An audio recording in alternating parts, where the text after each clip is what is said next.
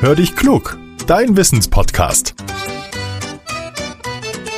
Mit Judith und Olaf. Ah, eine Sprachnachricht von Judith. Na, mal hören, was er will. Hallo Olaf. Du, ich habe ein wunderschönes Bild gefunden von unserem Hund, dem Karlchen. Der war mit seiner Freundin, der Emmy, im Wald. Und die beiden sitzen auf dem Foto auf einer Bank. Neben der Bank sind ganz viele Baumstämme aufgestapelt. Ja, und wie ich mir das genauer angeschaut habe, die Baumstämme haben ja diese Ringe, du weißt schon. Was mich jetzt interessiert, Olaf, wie genau entstehen die eigentlich? Hallo, liebe Judith. Du, das haben mich meine Großen auch schon mal gefragt, aber so richtig kompetent habe ich das damals nicht beantworten können. Jetzt mache ich es auf jeden Fall besser. Also, die Jahresringe, das wissen wir, die verraten uns das Alter eines Baumes. Jeder Ring steht für ein Wachstumsjahr. Wie die Ringe entstehen, das ist eigentlich ganz einfach erklärt. Mit jedem Jahr wächst der Baum ein bisschen, außen am Stamm entsteht eine neue Schicht, der Baumstamm wird also immer breiter, allerdings wächst der Baum nicht gleichmäßig. Und das können wir auch erkennen, wenn wir uns den aufgesägten Stamm mal genauer anschauen.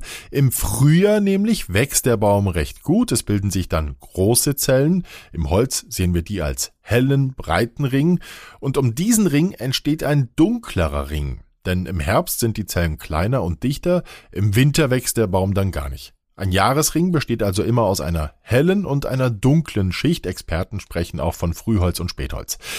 Anhand der Ringe können wir sehr viel über die Bäume erfahren und die Zeit. Denn ist der helle Ring breit, dann heißt das, der Baum konnte im Frühjahr gut wachsen. Er hatte zum Beispiel optimale Bedingungen, sprich gute Temperaturen und ausreichend Regen. Das Wetter hat ihm gut getan.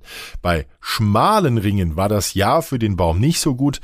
Es könnte zum Beispiel sein, dass es zu trocken war oder ihn Schädlinge befallen haben. Der Baum hat sich nicht so gut entwickeln können. Liebe Zuhörerinnen und Zuhörer, mit den Bäumen ist es also ein bisschen anders als mit uns Menschen.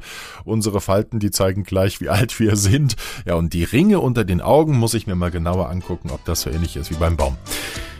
Wenn euch unsere neue Podcast-Folge gefallen hat, dann freut uns das. Seid so lieb und helft uns noch bekannter zu machen. Wenn ihr jemanden kennt, der auch immer wissbegierig und neugierig ist, dann schickt ihm doch diese Episode.